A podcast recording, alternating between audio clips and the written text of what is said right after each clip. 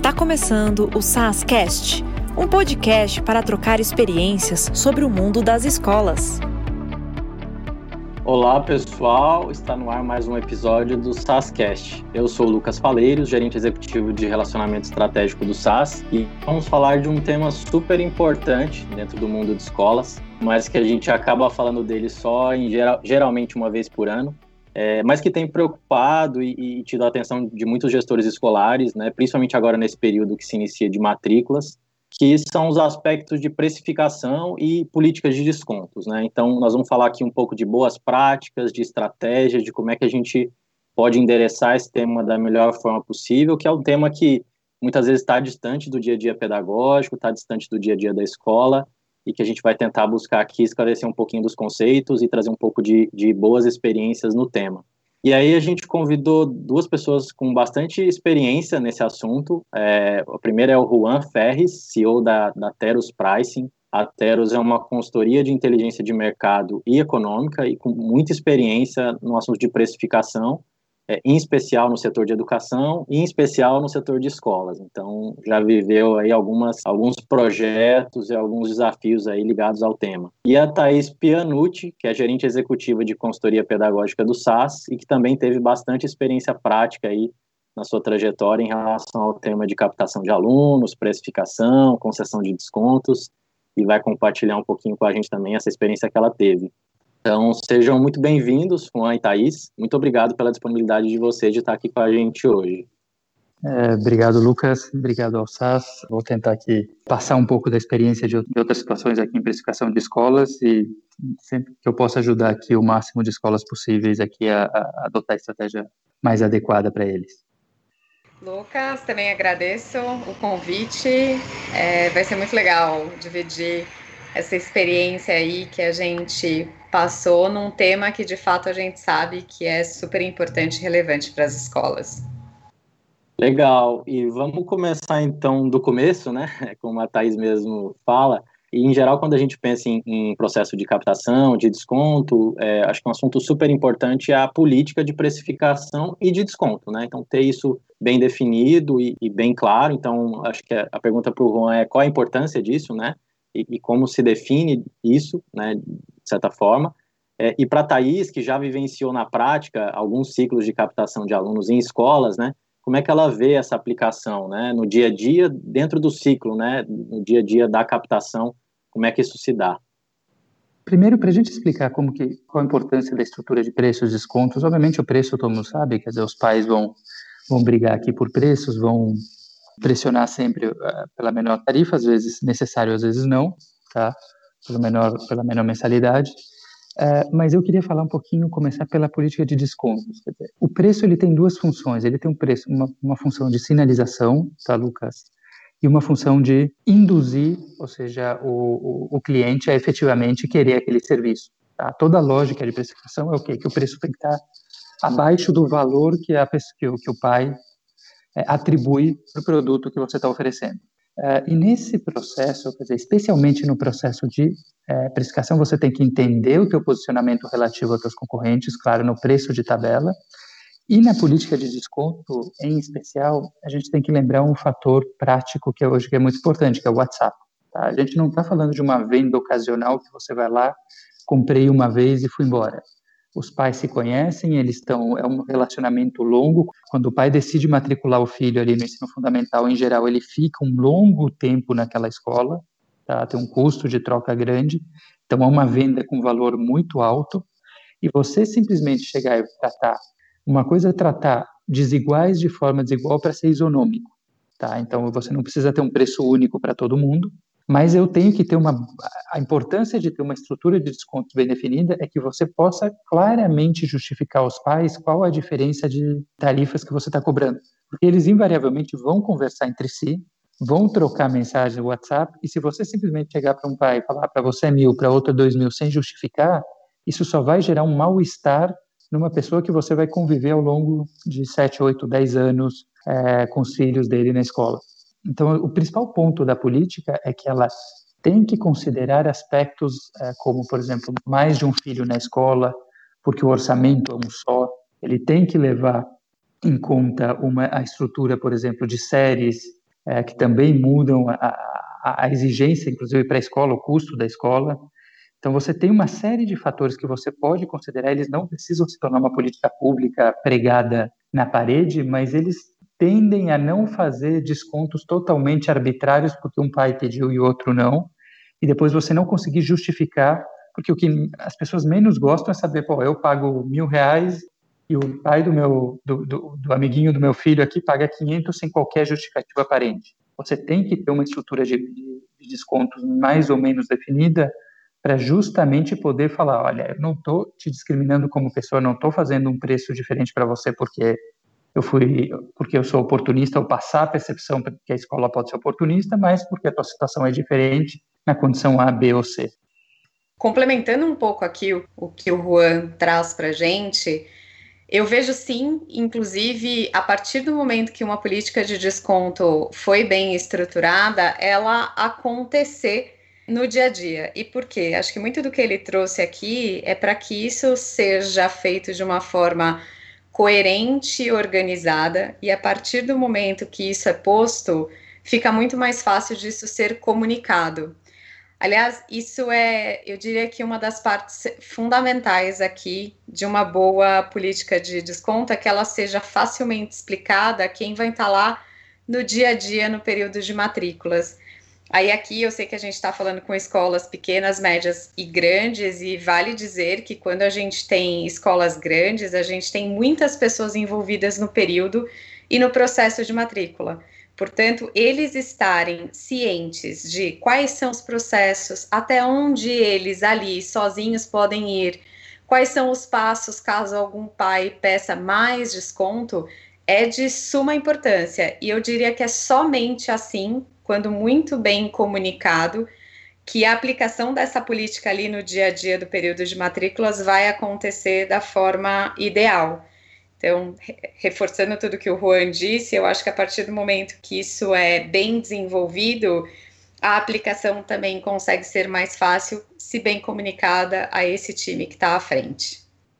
Juan, ainda no tema de política, quando um candidato, né, um pai, um aluno não se encaixa nessa política, né, então de fato seria um desconto arbitrário. É, é, o que, que você sugere que a escola use como referência ou como critério para dar 30, 20, 50 ou 10 ou nada né, de desconto para aquele pai que eventualmente traz uma perspectiva de eu preciso de tantos por cento de desconto para conseguir matricular meu filho aqui? É, como que deveria ser o processo decisório nesses casos? As escolas usam vários, hoje, vários critérios, tá? Então, você tem política de bolsa, você tem uma política de, de cotas, tem escolas que decidem, por exemplo, olha, cotas para pessoas que precisam mais, eu ajusto, mas, assim, neste processo, o que, que eu defino? É que a política, por exemplo, tenha Tá bom, eu tenho aqui X cotas para, vamos chamar, o termo cota social parece que eu estou minimizando, mas não é isso, ou seja, cotas onde a escola está fazendo um favor para a sociedade, no sentido de permitir que pessoas que não tivessem poder aquisitivo para entrar naquela escola efetivamente entrem. Eu tenho uma experiência passada onde a gente criou um processo justamente para essas exceções, então tinha, como, como a Thais colocou, um processo super bem definido de qual que é o desconto, qual que é a alçada que a pessoa que, que atendia podia dar, o que, que ia já para nível de gerência, o que, que era um desconto unilateral, o que, que era um desconto, por exemplo, condicionado. Então, é condicionado, por exemplo, a determinado desempenho, pagamento, ou condicionado, por exemplo, a que o pai preste algumas contas em relação a emprego, etc.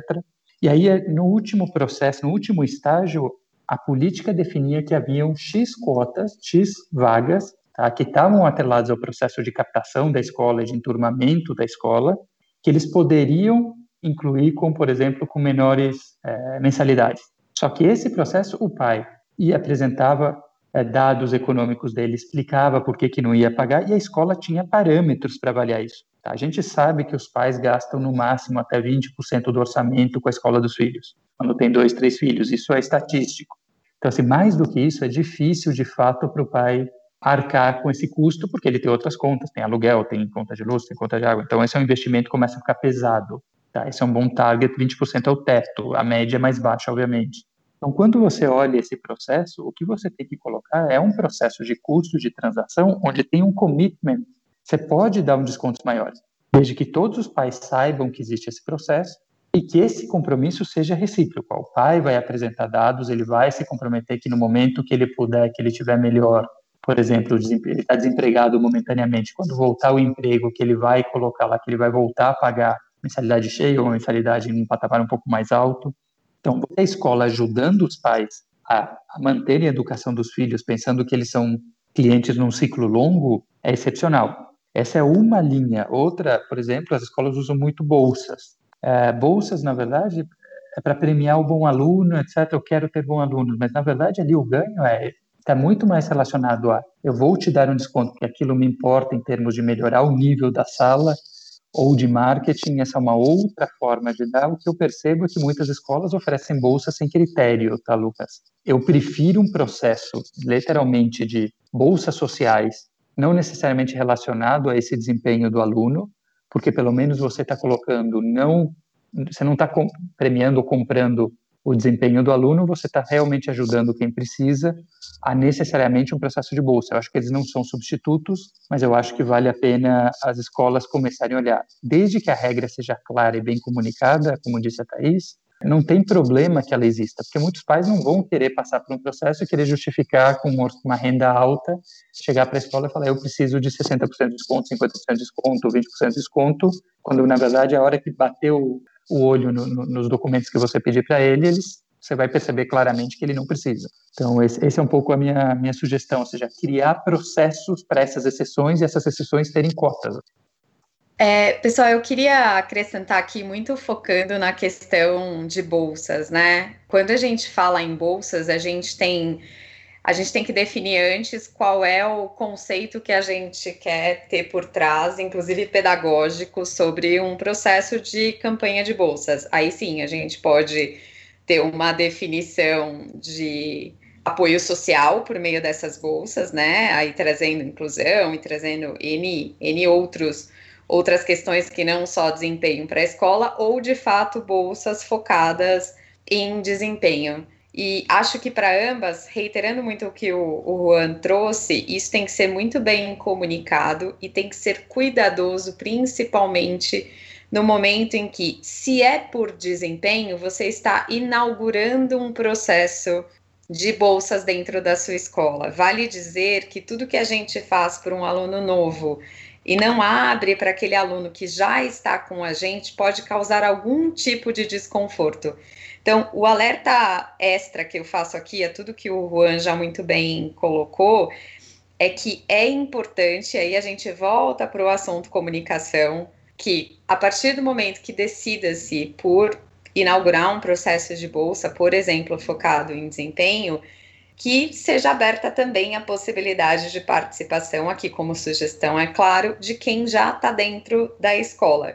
E aí, todos os máximos de quais são é, né, essa possibilidade de desconto para essas bolsas, parte delas também tem que ser ali estudada para ser concedida para quem já está e que a gente sabe que tem um excelente desempenho e que de alguma forma a gente consegue, a gente continua coerente com aquilo que a gente está propondo. Perfeito. E ainda no tema de desconto, é, como é que isso deve estar presente no contrato né, é, de prestação de serviços da escola com os, com os responsáveis financeiros e como é que essa política ela deve ser divulgada, comunicada, explicada, enfim, é, isso deve estar presente também no contrato. Queria ouvir de vocês sobre isso. Bom, quando a gente fala sobre preço e desconto, é, é, é importante sim que a gente coloque isso no contrato, mas é claro que esse é o tipo de sugestão que a gente dá, mas que sempre precisa é, ser visto como o contrato da sua escola foi feito. Mas o que normalmente a gente entende é que no contrato vai estar colocado ali, né? Qual o valor de, de face, qual o valor total da escola e qual o valor que aquele pai está pagando. E vale dizer também que tem muito desconto condicionado, que é mais uma importante informação para estar contida num contrato. O que, que eu quero dizer com desconto condicionado? Muitas vezes os descontos que a gente coloca em alguma política é, por exemplo, se tem um irmão dentro da escola, se ele paga, se ele é adimplente, né? Então, se ele paga na data, ou até mesmo algumas escolas a gente sabe que dão algum tipo de desconto se ele paga antes. É muito importante que isso esteja em contrato, porque, por exemplo, se sai um filho, se ele torna-se inadimplente, é, a escola tem que ter o direito de rever aquele desconto hora acordado. Então a gente assim defende sim a importância disso estar bem descrito, né, bem discriminado, exatamente para que a escola também possa a qualquer momento rever uma vez que o pai, né, que a família não cumpra com o que foi acordado para que o desconto seja efetuado. A gente sabe também que alguns pais pedem descontos temporários, mais uma importância de estar ali posto é, em contrato. Sobre a política de desconto, é, entendo eu que isso é um documento interno, né? Isso não é um documento que se divide, isso é um documento de orientação interna. É uma política interna da escola. Ela não exatamente tem que estar disponível a todos, ela tem que estar alinhada com todos os atores da escola, mas entendo eu que permanece sendo um documento processual interno da escola. É, complementando só o que a Thais colocou, é o seguinte: é, coloque a estrutura de descontos clara, não a política interna, qualquer as faixas, etc. Qual é o desconto que você concedeu, quais foram os, os fatores que condicionam esse desconto, coloca que ele, claramente que eles têm um horizonte temporal, não fique refém de que isso é um direito adquirido do pai pelos 10 anos. Ele, você pode até manter durante 10 anos lá do ensino fundamental, 9 anos do ensino fundamental da criança, mas isso tem que ser uma decisão da escola, sob o risco da escola começar a perder é, receita média com esses descontos e aí ela começar a perder competitividade na busca de novos alunos. Perfeito, gente. Muito, muito boa essa discussão sobre desconto. E aí, indo para uma segunda parte da conversa aqui, falando um pouco de reajuste, né? Que acho que é um tema que está bastante em pauta agora nas escolas, já pensando o ciclo de matrículas 2021. Mas antes, trazendo uma pergunta mais conceitual, né? E acho que para o Juan, quais os dados né, uma escola deveria ter em mãos é, para definir reajuste de mensalidade, né, a despeito do contexto atual? Assim, o que, que ela deveria olhar, o que, que ela deveria considerar para pensar é, reajuste? É, essa pergunta, obviamente, não é óbvia, porque varia muito do posicionamento da própria escola no mercado. Diferente, eu estou falando de uma escola premium, de uma escola que compete com escolas públicas mais é, de, de mensalidades mais baixas, ou se eu estou falando de uma escola intermediária. Mas se eu puder olhar, é o seguinte: obviamente eu tenho de um lado a, a estrutura de custos da escola, isso é um parâmetro evidentemente importante. Tá? A escola tem que olhar sua estrutura de custos, tem que tomar o cuidado de saber qual que é o, o, tar, o volume mínimo de receita que ela tem que buscar. Por outro lado, ela tem que tomar muito cuidado para não falar, bom, meu custo subiu 10%, 12%, eu vou ter que repassar 12%. Porque, eventualmente, se o mercado está tendo aumento de custos de 6, 7, no fundo, ela está, com isso, escondendo um processo de, de perda de eficiência dela como escola, olhando o custo total. Ou ela, ela tem que conseguir justificar. Se ela está subindo mais do que a média, ela tem que justificar em termos de serviços por que, que o reajuste dela é maior do que a média do mercado. Tá? Esse é um primeiro processo. Falando um pouco de dados, tá? tem o outro lado que é a demanda que é a capacidade, o poder aquisitivo dos pais e a disposição a investir dos pais. A gente sabe que a disposição a gastar com a educação dos pais, por exemplo, está muito relacionado ao nível de educação que os próprios pais têm. Tá? Eles tendem a gastar mais no orçamento deles com a educação dos filhos se eles mesmos foram, já foram no passado melhor educados. Tá?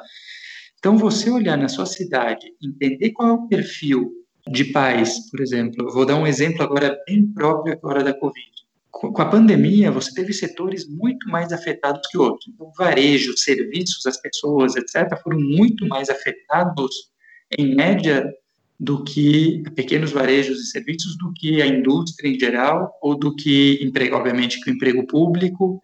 Então, nesse processo, você tem um perfil muito claro de profissionais liberais, pequenos é, empresários, é, donos de restaurante, donos de padarias, etc., na sua escola, você sabe que a renda desse pessoal foi muito mais afetada que a média. Infelizmente, no Brasil, é, você não tem hoje um, dados uh, detalhados de atividade econômica em cada cidade. até pensando que a gente, a Teros, ela tem dados nesse nível para cidade a cidade, e depois eu até vou disponibilizar para o SAS, se quiserem que eles indicarem as escolas que queiram acompanhar isso, a gente vai abrir sem custo para vocês. Mas nessa linha, assim, ter um pouco essa percepção de como está a atividade econômica dos pais, o que, que eles estão olhando, a gente sabe, obviamente, a economia como um todo, tem os índices de evolução da renda que o IBGE divulga, toda vez sai nos, nos telejornais, então a escola pode acompanhar isso.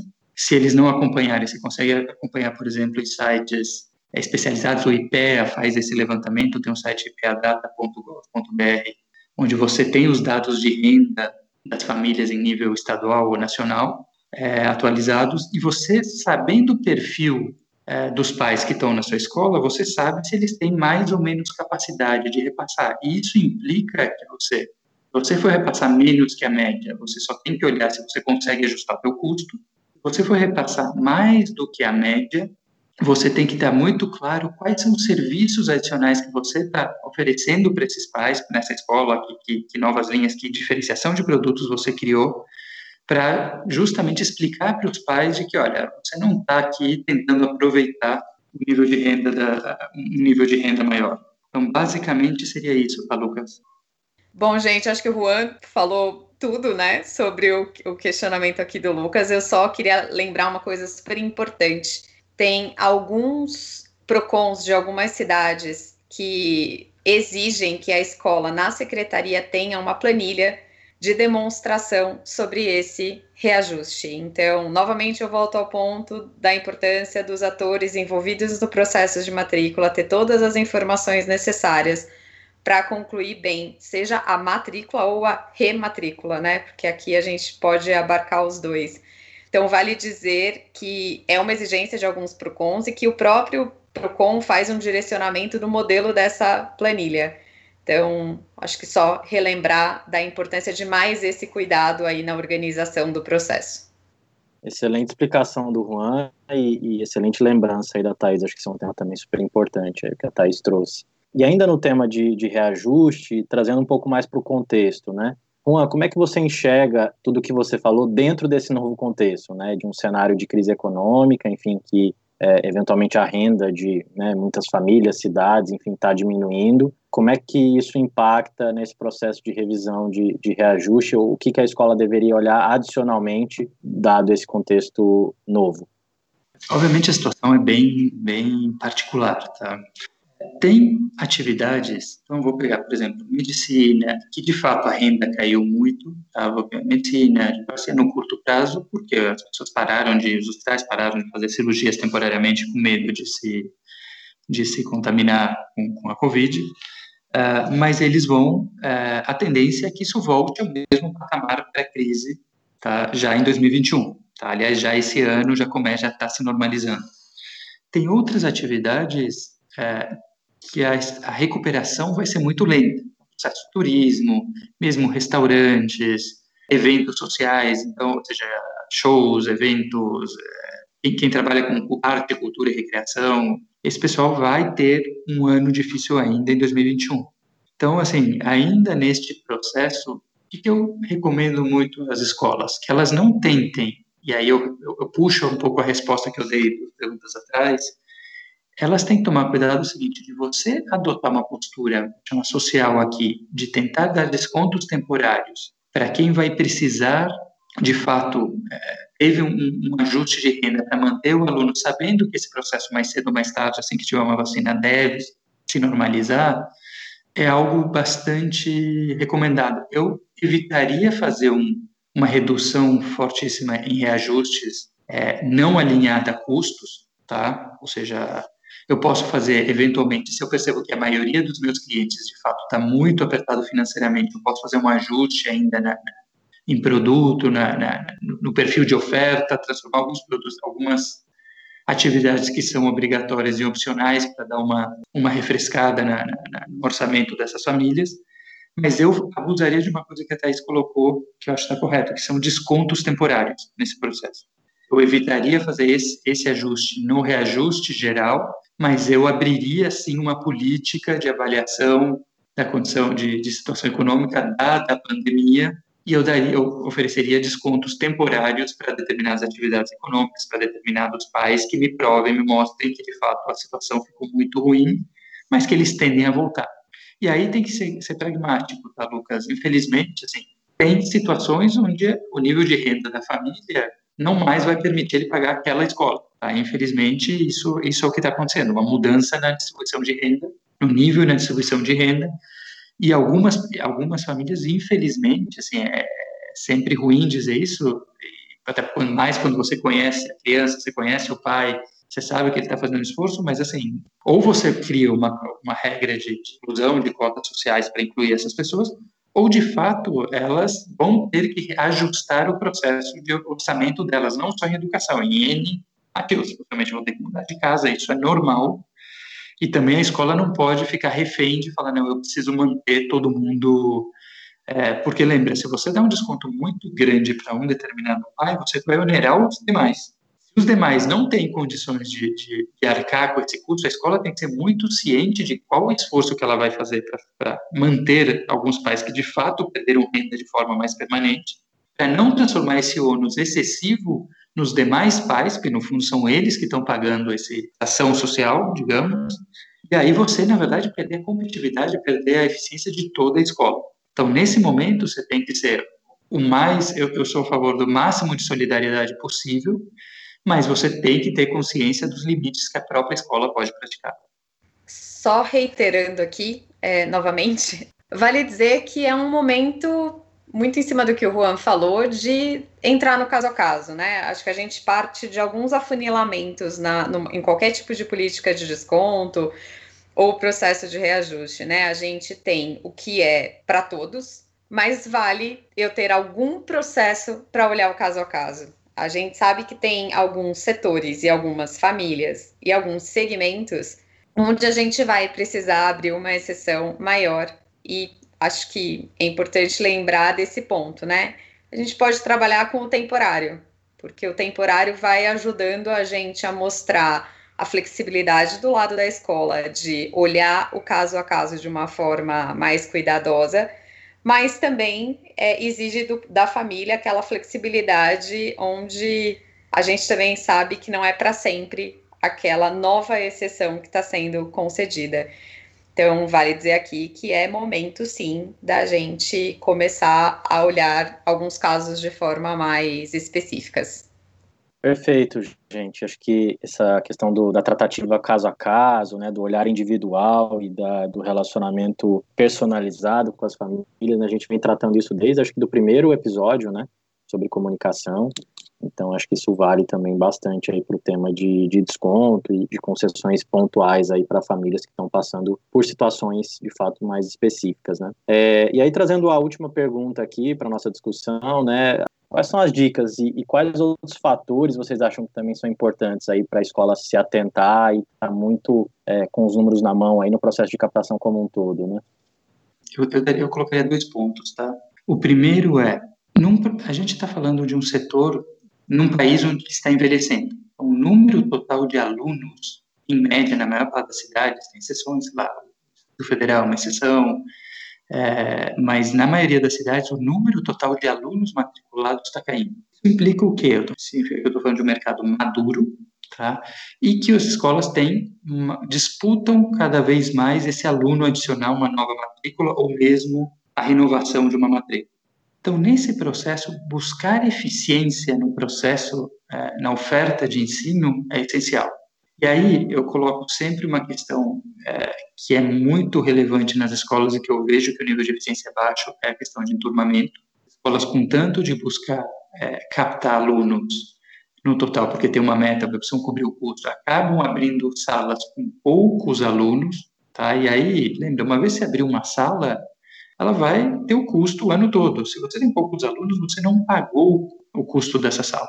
Então, ali no processo, por exemplo, de pontos, você levar em conta exceções que a gente estava falando agora, levar em conta quantas vagas eu tenho para encher uma sala, é uma forma de você melhorar a tua eficiência. E não abrir salas que você acha que tem pouca chance de ter, botar 20, 25 alunos na sala, depende, obviamente, da série, 15 né? alunos numa série de ensino infantil alguma coisa assim, ou mais alunos, é super importante para manter a, a eficiência, a rentabilidade, o custo médio da escola por aluno baixa.